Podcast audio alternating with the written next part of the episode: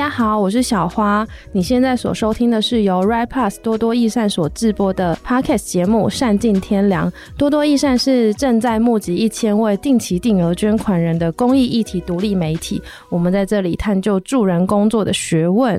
今天呢，我们邀请到就是两位很年轻，然后很热情活泼的好朋友。我们先请他们自我介绍一下。Hello，大家好，我是新故事运动的信荣，我是玉婷。他们两位呢，是刚刚有提到，就是他们是来自于新故事运动。那我自己对新故事运动的理解呢，就是它有点像。影音版的多多益善，就是他们用像多多益善是用文字或是深度报道，是我们比较擅长的方式，然后去散播一些我们所理解的议题跟社会的角落这样子。那新故事运动，因为他们所擅长的事情跟我们非常的不一样，所以他们传播的管道跟方式也很不一样。想请他们就是信荣跟玉婷来跟我们介绍一下什么是新故事运动，然后你们是什么时候啊，然后在什么动机之下成立的？新故事运动顾名思义就是说，呃，我们希望我们可以不断的寻找出适合说故事的方法，各种很新的说故事的方法，嗯、然后。就是希望可以一直一直不停的进步，然后让我们想要传达的故事能够被世界上的大家所接受，这是我们开始成立的初衷。然后也希望把我们觉得值得关心的议题，然后值得被大家看见的观点，或者值得被看见的单位，或者是各式各样的人，这些我们都希望能够透过我们的各种各式各样的新故事来传达给大家。嗯，那这个新故事是对照什么样的？如果说它有一个对照的话，比方说像多多，我们想要告诉大家什么是独立媒体的时候，因为很常听众都会问号问号，想说到底什么是独立媒体？那我自己的理解是，我们可能跟一般的就是以广告为主要收入的主流媒体。比较不一样的是，我们的收入来源大部分是由捐款，所以我们可能不会去做一些很急很快，但是我们还是 努力的在保有一些时效性。但是大部分的主力是放在深度报道这样子，所以就相对来说比较不会受广告的影响，或者是说，诶，广告商希望你做什么议题就去做什么议题。那假设新故事它有一个对照的旧故事，或是其他的故事，那会是什么？这个旧故事我好像没有定义过它，不好意思。可是，或是说你们想，嗯、你们所谓的新故事是什么样的？嗯、应该说，我们发现，其实社会上有很多很重要的议题，对，然后还有嗯很重要的事情，他们可能在呃网络上面被宣传的方式，嗯，通常会是以募资影片出发，大部分是这样子。嗯嗯，嗯。然后其实没有。打中可能观看次数个位数、十位数，没有打中乐听人的这个心啦。嗯、所以我们是想说，因为类似法律白话文运动的概念，啊、对对对，啊、我们希望我们可以用新的方式说故事，让这个重要的故事可以用更舒服或是更容易的方式被听见。这样、嗯，这其实也是多多益善一直在努力的地方。那据我所知，你们说故事的方式就是是结合了你们的专长跟兴趣，不知道可以跟大家介绍一下吗？我们是一群在北医大认识的朋友，然后那时候我们在北医大是念一个流行音乐的学程，所以其实我们大家的背景是以音乐制作为主的。那你们学程之外是不同的科系吗？应该说我们读的那个学程，它是我们是读同一个学程啦，所以算是同一个科系。嗯嗯嗯。然后就大家是做音乐认识的。那像玉婷她的专长是写词、写曲跟演唱，对。那我的专长可能是配乐的部分，然后有伙伴的专长可能是。混音啊，编曲啊，还有影像的剪辑啊、拍摄这一些，就是刚好是互补的，嗯，对对。然后就有一样的想做的方向，然后就聚在一起做了这个新故事运动，这样子。嗯嗯。所以你们是怎么找到彼此？就是你们怎么确认彼此？对，比方说社福故事或者是社会议题都是有兴趣的。其实我们就是同班同学，然后，然后我那时候就看玉婷的吉他的背带上面有贴了很多的贴纸，还有电脑 电脑壳上面，就是一看就知道说，哇，这个人是很关注社会议题的。嗯，对。然后另外两位的话，一位是他常常去做志工活动啊，等等，从这边看出来这样子。嗯，所以你们总共有四位，四位伙伴。嗯，那你们当初就是一起成立新故事运动之后，做了一些作品，我们等一下会继续聊。那一开始你们组成的时候有想要，就是刚刚也有稍微提到，但是可以跟我们说更多吗？就是你们想要看到什么样的改变呢？或者是有一个预期的画面或蓝图吗？想要看到的改变，其实是希望，因为我们自己是影音产业的工作者嘛，那、oh. 就是希望说，哎、欸，不一样的可能艺术的媒介啊，不管是画画的人，嗯，然后像你们是文字工作者，嗯嗯嗯。各行各业的人，其实大家都可以一起来说新故事，然后为重要的事情发声，嗯，对，所以其实是希望这个力量可以拓展的很大，嗯，那我们目前就是先用我们自己擅长的音乐影像的方式来做这件事情，但是当然希望可以号召更多的人。人力一起投入，这样子。嗯嗯嗯嗯。那玉婷嘞？愿景其实可以延续刚刚那个信荣所所说的，会觉得说，哎、欸，能不能继续找到更容易接触的，或者是说大家现在更熟悉的方式来接触这些原本觉得可能比较难接触的议题啊，或者是公益的行为，嗯、能够说不要让他说好像是。独立于自己生活以外的事情，比如说什么啊，我每个月领到薪水，但但这样也不是不好。我先说这样也不是不好，就说可能有有一些人是每个月领到薪水，他会固定去捐一些，捐给一些他固定支持的单位。可能有些人就是会也是关心公益，但是可能我们想要再让这个公益的这件事情再融入生活一些，嗯嗯，就是能够说，就像我们成立的初衷，我们成立的初衷就是希望说，哎，他就像是接触公益、接触议题这件事情，就变得像是说。我们嗯，打开串流平台那样子一样的自然，这个动作变成一个很自然的感觉，这可能是我们最终、最终、最终想要达到的目标。嗯。可以理解，因为像我之前自己大学的时候也是念社会科学的，那那时候呃在课本上看到一些议题的时候，比方说走在路上可能会真的遇到街友，可是就这样，你知道议题是什么，然后也看到这个对象，可是你跟他之间的连接很不强，就是你不知道如何去。嗯，如果你真的想要做点什么，除了你刚刚说的打开页面捐款，那可能会有点不太知道怎么去认识这一群人。可是我觉得像你们的作品，就呈现出很多不同的生活的面貌，这一群人的形象好像更立体了，就会让人觉得说，诶，他不是一个他人或是别人这样子。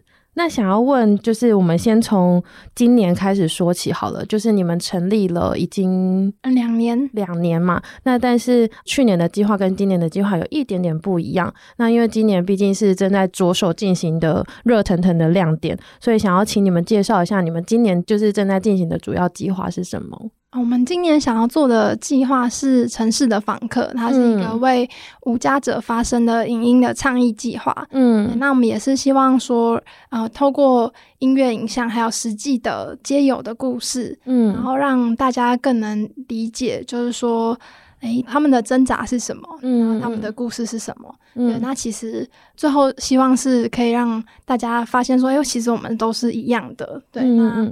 也不用特别去害怕他，或者是同情他，就是我们是可以一起好好在这个社会上共存，然后互相帮助的。嗯，所以听起来是这个东西，它可能会在一年过后有一个影音的成果，对不对？它可能是一首歌，或是很多首歌，或是一个影片，是吗？嗯，预计是一个影片，嗯，就是跟会有一首歌曲，然后也会有跟拍的这个影像，这样。嗯嗯，那应该是在。年末，再给承诺喽。对，今年年末，对对对嗯，那是从什么时候就开始进行了？其实我们前年就开始做田野调查，哦哦，对，然后去年开始有一段时间都是在做那个社福新故事，就是算是一个一线做志工的服务的方式，带着大哥大姐们创作。然后通过这个志工服务的方式，嗯、也是一边做田野调查这样子。嗯，所以我可以理解成这个社福新故事，它就是亲爱的房客，它里面的一支。有点像是紫提，然后你们去做填调的过程产出的一些小成果，这样子吗？对，算是城市的访客这个计划的前面填调过程中，我们去做的一线的服务，这样子。嗯嗯嗯嗯，那可以跟我们说说看吗？因为听起来好像是最后如果要产出一个影音作品的话，它好像不只是。创作而已，中间还有很多田野调查或是采访，还有你刚刚提到的志工服务，就想请你跟大家说说看这个整个服务的过程，然后你们投入的过程。哦，整个填调的话话是一开始我们就大量阅读资料啦，就是网络上所有的资料，然后看书啊，嗯、然后再来就是约拜访服务无家者的单位，像是什么啊？我们有去拜访芒草星啊，或者是新巨轮啊。嗯、其实新巨轮不太算是服务街友，他们是服务生长者，可是他们有一些个案是同事是街友，也是生长者。嗯嗯嗯。然后拜访。人生百味啊，嗯嗯，然后拜访台中的撒玛利亚妇女关怀协会等等的，嗯，然后还有浪人食堂没有去拜访，嗯嗯嗯。那这拜访通常会怎么进行？其实通常是以社工为主，或是工作人员为主的去了解，然后个案的困境。因为社工的看法跟个案的看法一定不太一样，是对。那我们是先以工作人员的角度再去理解这件事情，之后我们再去做拜访个案的街友本身的这个填调。嗯、对，那是在下一个阶段。我们后来也有到北车的街头，到万华车站的街头，就是找大哥大姐坐下来聊聊天，这样子。嗯嗯。嗯，那这个聊的过程中，你们有觉得有什么有趣的事情吗？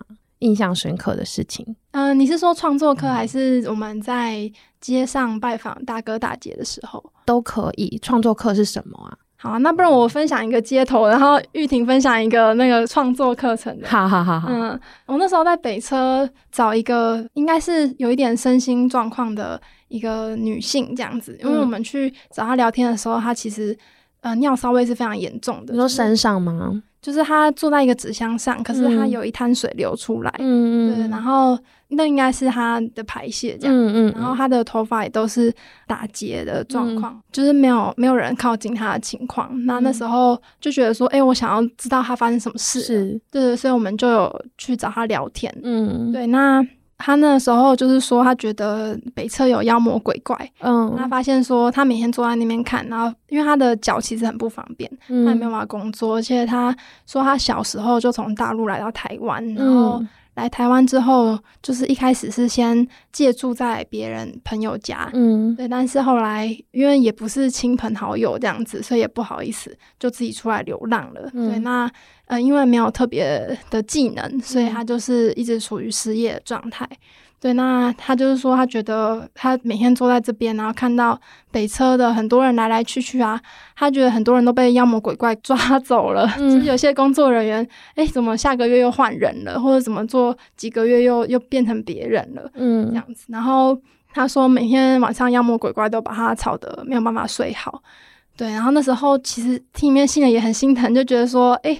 其实他应该要有一些可能医疗资源可以进来协助他这样子，嗯嗯嗯、对。但是那时候我觉得印象最深刻的事情是我问乐乐说，应该算两件事情。我说，哎，为什么叫乐乐？然后他就说，乐乐是那个女生嘛？对，那个女生。然后他说他希望自己可以过得很快乐，所以他叫乐乐。嗯，对。然后我们就问说，哎，那乐乐你？嗯，有没有什么样的想做事情或梦想？他就说他不敢想任何的梦想，但是他希望能够有一个房间，然后一张床跟一台电视，他的人生就满足了。嗯，对对对，那时候就内心很震撼，就觉得说，我可能我平常习以为常的东西，然后对于别人来说是他可能一辈子追求然后得不到的。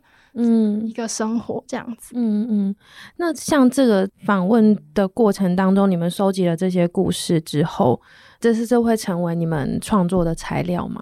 嗯，会会会，我们的创作基本上都是建立在这一些拜访的经验上面。嗯嗯，玉婷的带创作课那个心得，对，也是一部分，就是变成他在做创作的一个养分，这样子。嗯嗯，那可以跟我们说说看，创作课是什么吗？创作课就是刚刚有提到一那个社福新故事，是我们的一个实际去拜访社福单位的一个小小的计划，这样子。然后那个计划就是说我们会。带领那边的大哥大姐，然后一起在一天的时间内，然后我们创作完，创作出一首歌，然后同时也录音，这样子、嗯、是一个蛮蛮有趣的经验，就是会同时也得到很多他们自己的想法，然后、嗯、然后故事分享等等的，嗯，这是一个这样的计划。然后印象比较深刻的是我们在我们去台中的时候，然后有一个大姐，她就是非常非常的热情。我们一来，我们可能只开始讲一点点东西，或者只是在示范，就是很热情说：“哎、欸，你帮我看看，帮我看看。”就是她有，她有开始已经写了很多张预备好的词，她都说：“她的创作，她的创作，她说可不可以帮我谱曲这样子？”天哪！我说她都已经准备好了，嗯、然后她就就等这一天就是到来，就是想要 等我们去，就是想要赶快叫我们帮他看这样。然后在那个创作过程中，他也非常的，就是想法非常的多，嗯嗯，所以是我觉得是那个那个能量跟热情是很令人印象深刻的。嗯，那很好奇，就是像这个台中的案例，我们是把这些大哥大姐们带来创作课一起玩。那像在北车访谈的这个案例当中，访谈完我们会跟他分享你们的计划吗？或是？还是就跟他说再见哦，因为北侧的部分就是比较真的是田调，我们就没有再让他讨论后续的创作的参与阶段不一样。对对，是因为我们去的时候不一定会在啦。对，然后、嗯、对，嗯，然后我们想要做跟拍这件事情，还是希望说是，也可以有，例如说他已经有得到社工帮助了，那这个部分他可能像是在一些资源上面，例如说我们要可能跟拍这件事情，可能就要签肖像权这一些相关的资料，嗯、那他是能够配合的个案这样子，因为有一些他已经充分知道这样子，对对对，因为也担心说有一些可能在还没有。没有办法得到资源，可能有一些是他可能没有办法理解这个资源的合作的状况，这样、嗯、是是是。嗯、那那个大姐最后有完成她的小梦想吗？有啊有啊，萨玛利亚那个有完成一首属于他们的那个萨玛利亚的歌，所以大家可以到脸书搜寻新故事运动，然后找到这首歌。就会建议在 YouTube 上面找，因为我们有一个专区，就是社福新故事的系列，这样比较好找。嗯，那我们今天是不是有带一首歌想跟听众们分享？是属于跟重修旧好一起，对，跟人生百味合作，我们在他们的重修旧好这个据点，然后带着据点的工作人员和大哥大姐一起完成一首属于重修旧好的歌曲。嗯，那我们现在就先来听听看这首歌。这里就像一个洒满雪花的水晶球小世界，让我们有个安全自在的地方。温馨的厨房，鸡腿便当，做汤哦。一直想回来这里，怀念这里。这里是我们大家的家，这是我们大家的家，这是我们大家的家，这是我们大家的家。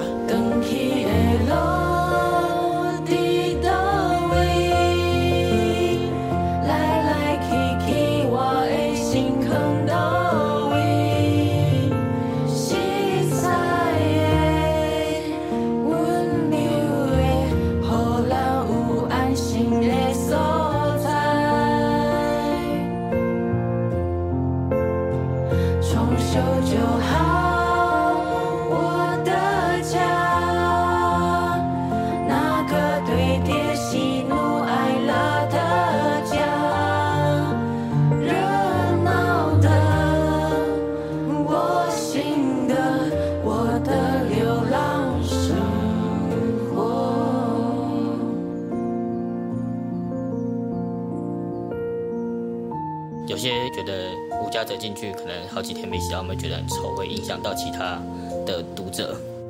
我们也是有痛苦的一面。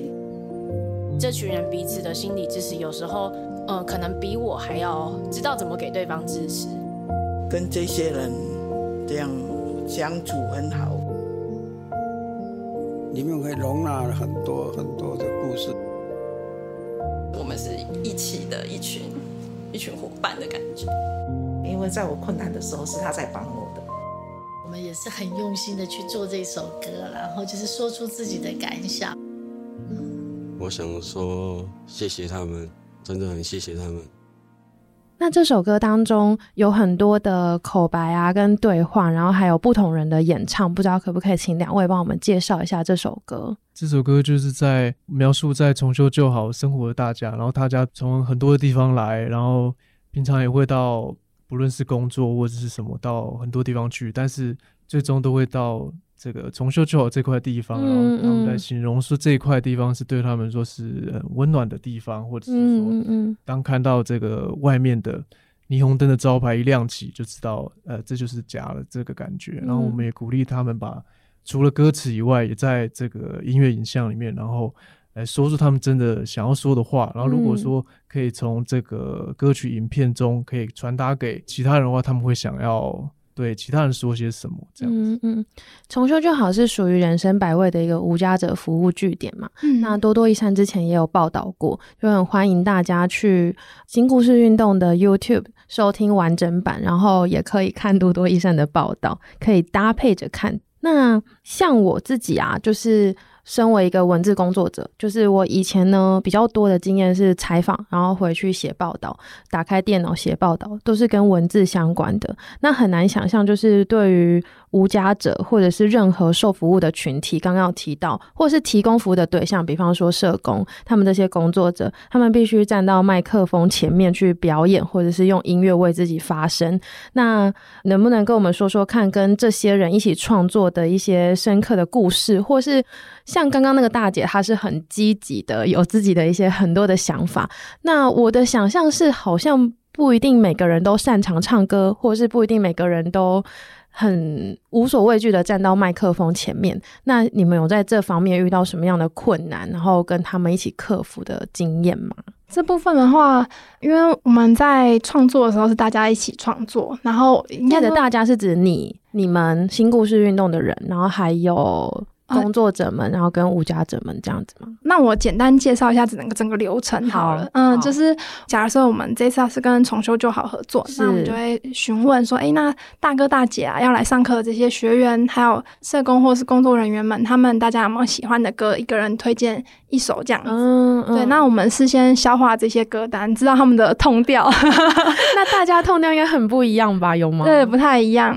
像萨玛利亚他们是天主教徒嘛，所以他们推荐来。很多都是哎，跟对宗教有关的歌曲，嗯、对对对，然后所以风格不太一样。那我们就是因为作曲的部分其实还是有一个门槛，所以玉婷会先透过这些 reference、嗯、这些歌单，然后去帮他们克制化的做一个旋律。嗯对，那我们就带着这个旋律去上课。那上课的部分就是带着他们填词。嗯，会陪着他们，哎，感受旋律啊，会用他们开的歌单去当范例，让他们感受这词跟曲的关系。嗯，对，然后再让他们发想说，哎，他们有没有哪些想说的话？嗯，对，然后再把这些话填进这个旋律里面。嗯，对。那我们在中午吃饭的时候，因为我们早上是创作时间，中午吃饭的时候，我们就开始轮播洗脑大家。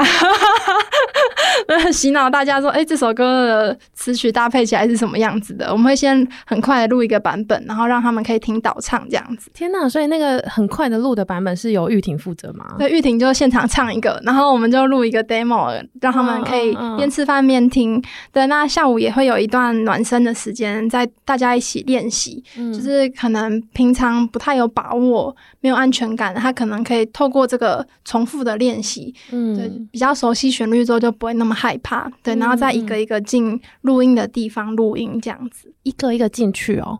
对，因为我们很贴心的会帮大家 tune 那个音准、哦、后置的，所以我们是要分开录音这样子。嗯嗯，所以就是就算是。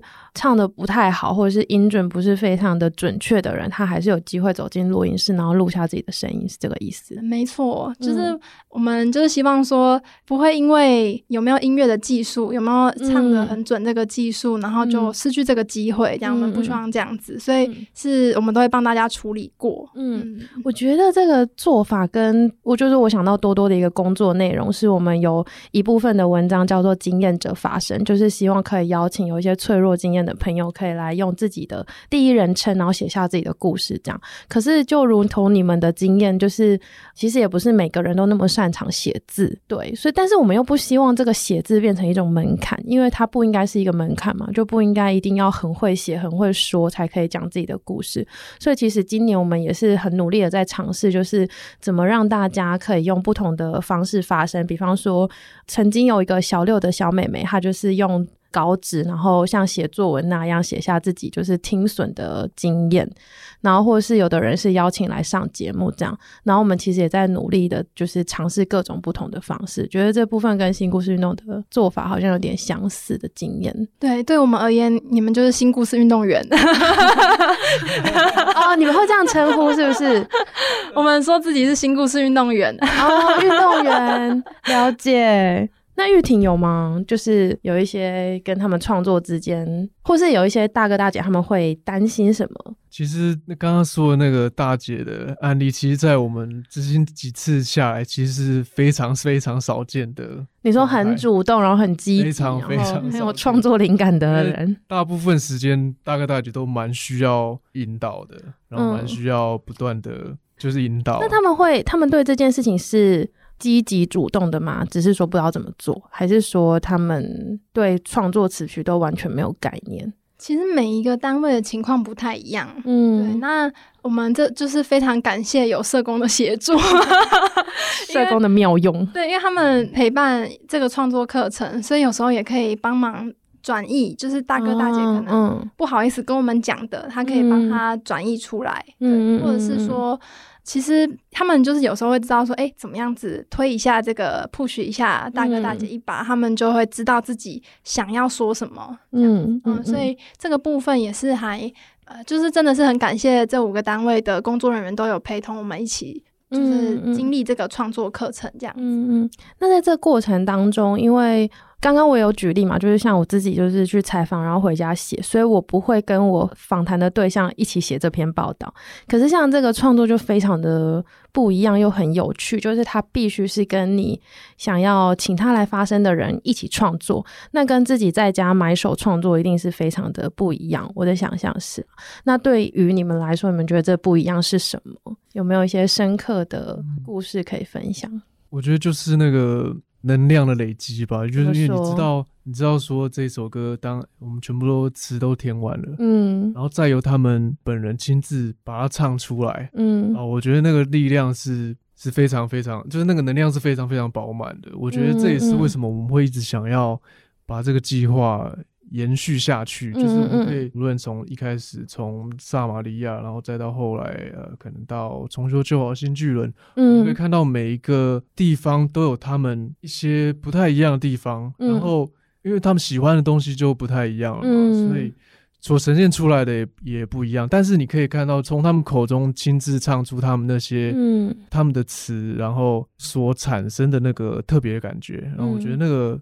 那个能量是我非常喜欢的一件事情，嗯、然后也觉得。这也就是设伏新故事的，我觉得是意义所在。嗯，我自己在家其实也有看新巨人的那一支，然后非常推荐听众可以去 YouTube 搜寻，因为其实那个有搭配影像，非常的可爱。就是我之前有采访过新巨人的大哥们，然后可能就采访的时候是比较就是一个面相而已，就是他坐在我面前，然后说他曾经的故事。那有时候可能会跟他到街头上去，就是卖东西去接卖这样子。但是我没有看过他们唱。过歌就是在镜头面前唱歌，然后是非常的可爱跟怡然自得。但这当中，他们又投入了自己，就是经历这些特殊的经验之后的一些感受，所以那个歌曲就我觉得很神奇，就是非常的有感觉。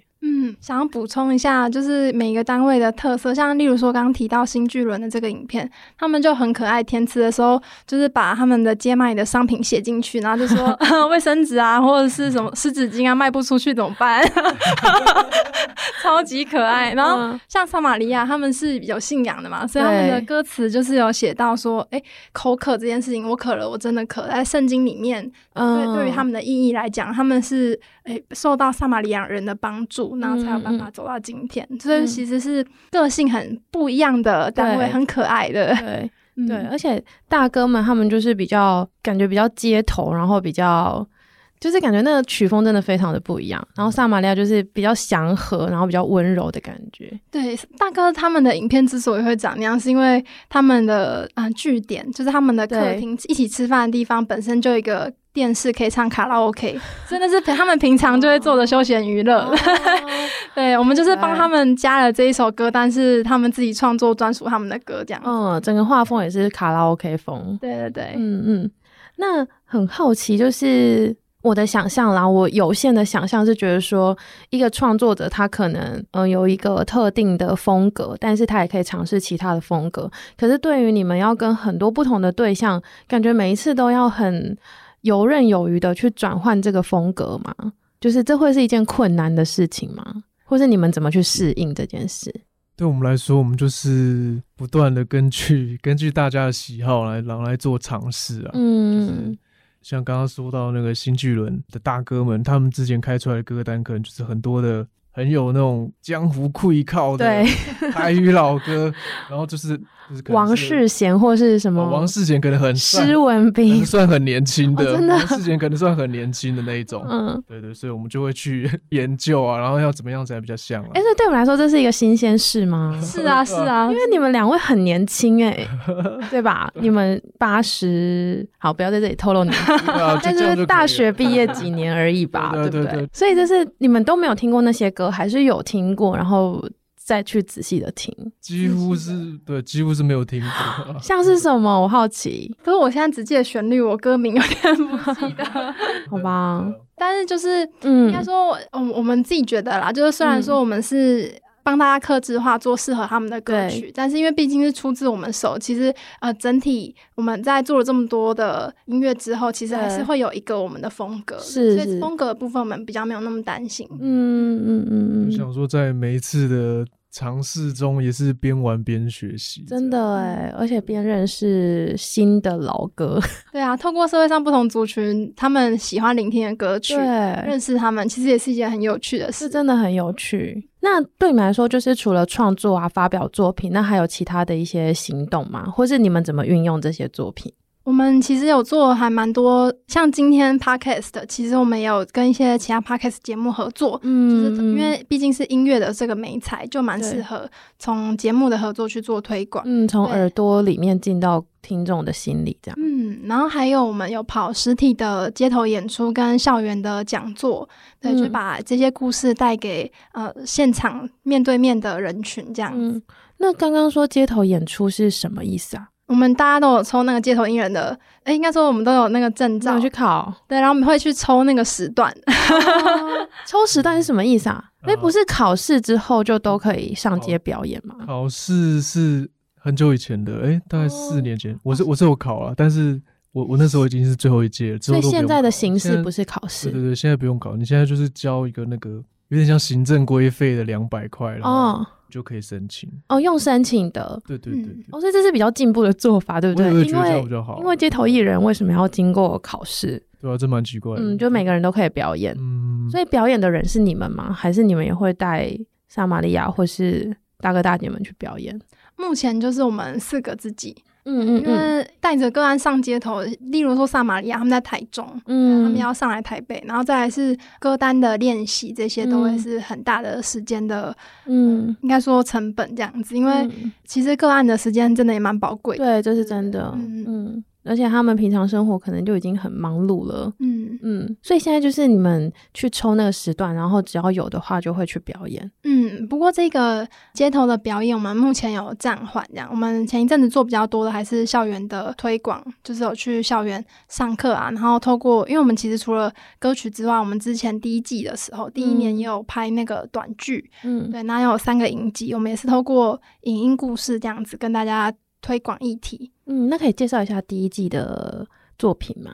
第一季我们有出一张专辑跟一部影集这样子，嗯、然后影集的部分就是从我们第一季是做一个关心失家儿少的一个主题作为发展，然后三支影集分别的主题也就是针对于他们。在成为私家儿少这个过程当中，可能会面临到的一些阶段，或者是说关卡，嗯、就是从可能收养、寄养到，嗯，他们已经变成了少年，然后如何的自立，对。这件事情，然后做从这三个主题下去发展这些影集，嗯，然后专辑的部分，也就是从我们刚刚这些阶段跟关卡里面所所会产生的一些角度。比如说是可能是孩子本身的角度，然后少年本身的角度，或者是说这个寄养家庭的角度，嗯，收养家庭的角度，嗯，等等，还有原生家庭也是一个很重要的一环。嗯，然后我们通通都把它借由这些不同的角度，然后借由不同的音乐风格，然后来希望企图来呈现出。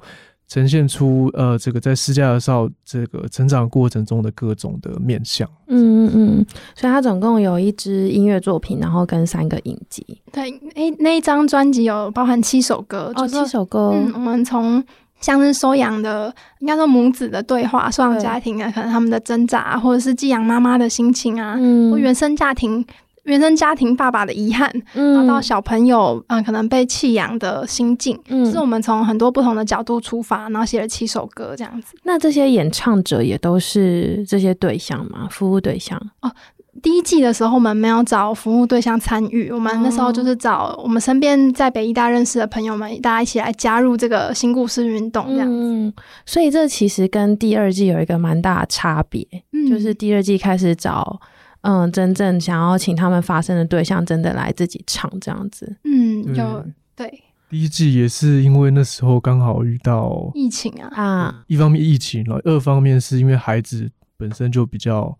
需要保护，对对对，嗯，同意，比较比较不能接触这样子，就是性质不太一样，嗯。那在这些这么多的尝试之后，然后你们觉得对你们个人而言，就是接触这些，比方施加耳少啊，然后寄养家庭的寄养爸妈，或者是无家者啊，新巨人的大哥大姐，对于你们自己，就是看待这些我们所谓的弱势群体，或者是需要协助的对象，你们自己有什么改观，或者是对你们生命有造成什么改变吗？我自己的话，在接触无家者议题之前，我是真的会、嗯、可能在如果在街上，然后遇到、嗯、遇到一个可能一个大哥睡在旁边，我可能就会有一个也不是说什么不好的印象，但是就会有一种那种心里的门就会突然先关起来的那种感觉。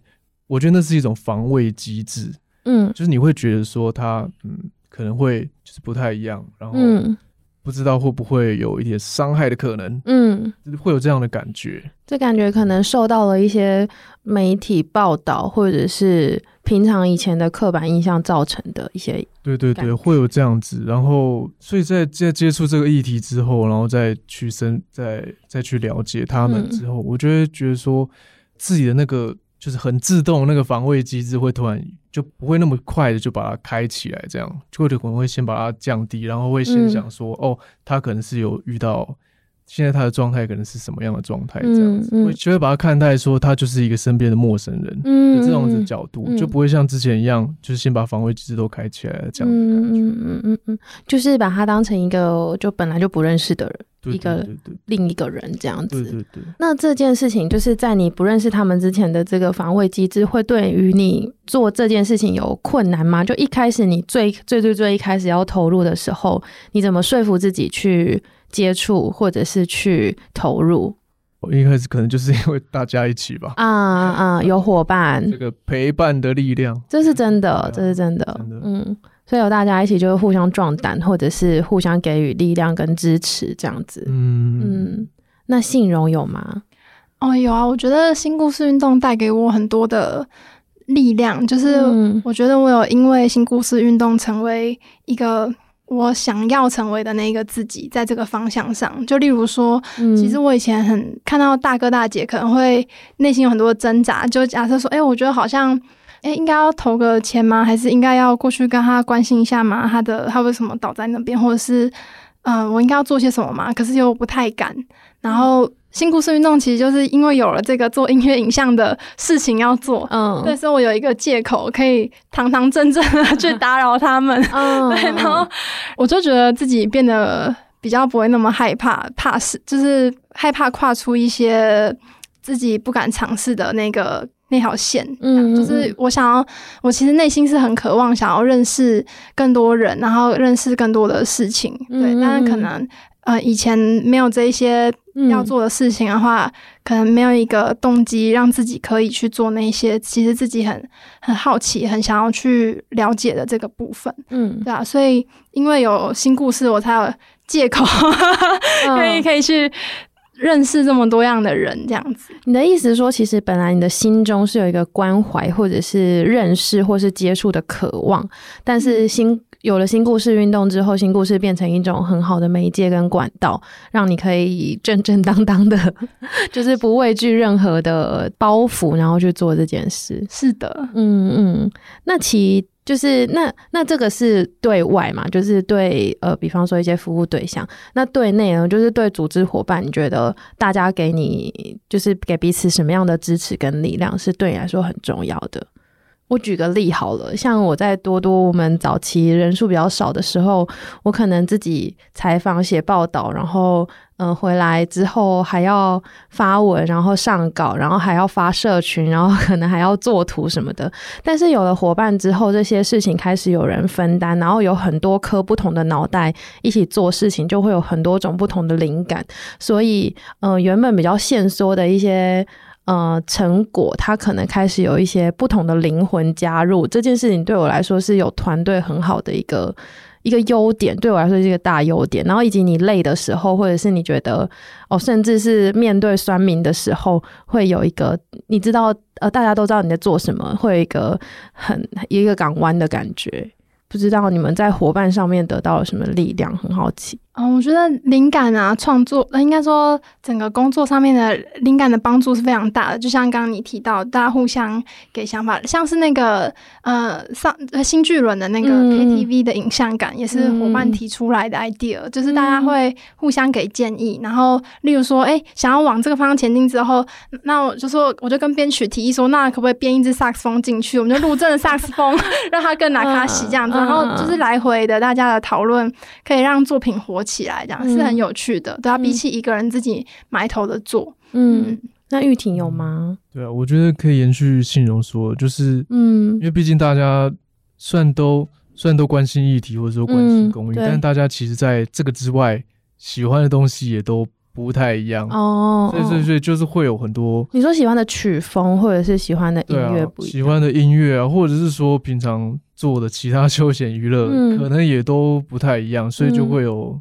很多很多很多很多不一样的观点，没错，就可以可能激荡出一些比较不一样的东西。嗯嗯嗯。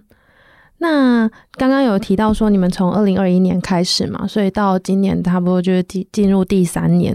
那想要请问你们，就是在这个阶段应该还算是草创阶段，不知道你们未来就是两到三年短期之内有什么样的计划或者是目标吗？呃，两到三年的这个短期目标是希望说可以先呃让，因为我们其实不是立案非营利组织，我们是立案公司，是就是以 B 型企业为目标想要前进。对，对，那这个是一个很蛮漫长路，因为目前还没有商业模式的支持，嗯、所以大家都比较辛苦的是用自工的方式在运作这个组织。但是因为这样下去，其实没有办法做的很长久。没错，对，所以嗯。呃现阶段最希望是可以有建立那个商业模式的 prototype，就是让组织可以健康的运作这样子。嗯嗯嗯。那你们有想说有什么样的商业模式吗？哦，这个部分是一个好问题，我们讨论了很多种。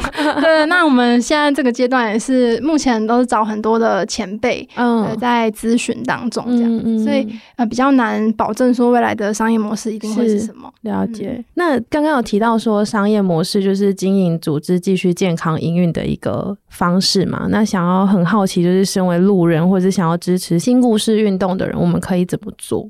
欢迎大家追踪我们的脸书、IG，还有主要是 YouTube 啦，因为我们在那边有很多音乐作品，嗯、对吧？那呃，除了观看之外，也可以帮我们分享出去，嗯，对，对我们来说就是很重要的支持，嗯嗯。那因为时间的关系，进入到节目的尾声，我们想要跟大家分享，就是新故事运动第一季的叫做《寻找亲爱的家》的同名主题曲，就是刚刚有稍微聊到，那很想请玉婷先帮我们。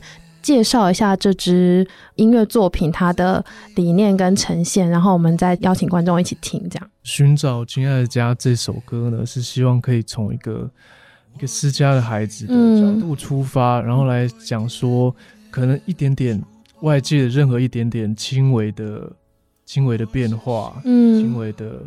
举动都可能会造成他已经有一点脆弱的失家孩子，嗯，然后他的心灵会造成很大的动荡，所以这首歌的音乐也是从一开始比较静静的，然后到后面有一个比较大的这个音乐的这个空间，嗯，我希望用这样的音乐来接纳，就是所有这些脆弱的心灵，还有无论其实不不只是孩子啊，也可能是少年或者是。曾经有这样子的经历的人，嗯嗯嗯，好，那我们最后就邀请听众一起来听这首《寻找亲爱的家》的同名主题曲。那同时也很谢谢信荣跟玉婷来上我们的节目，跟我们分享这么有趣的行动。那很欢迎大家就是持续的关注新故事运动，然后也聆听跟分享他们的作品。那我们就下周二再见，谢谢小花，大家拜拜，谢谢，拜拜，拜拜。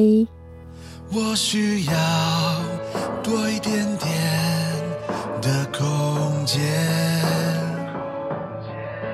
再给我多一点点温柔回应。你坚定的眼神是我的向往。我要确定这里是我的家，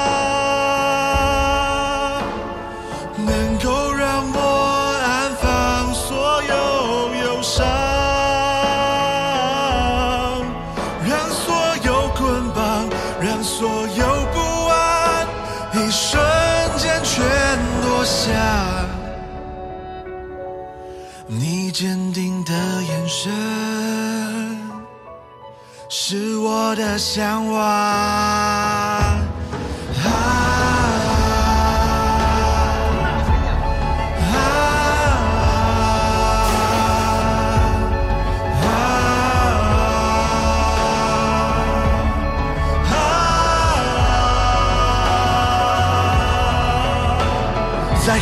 暗中伸出手，寻求一丝丝的光芒。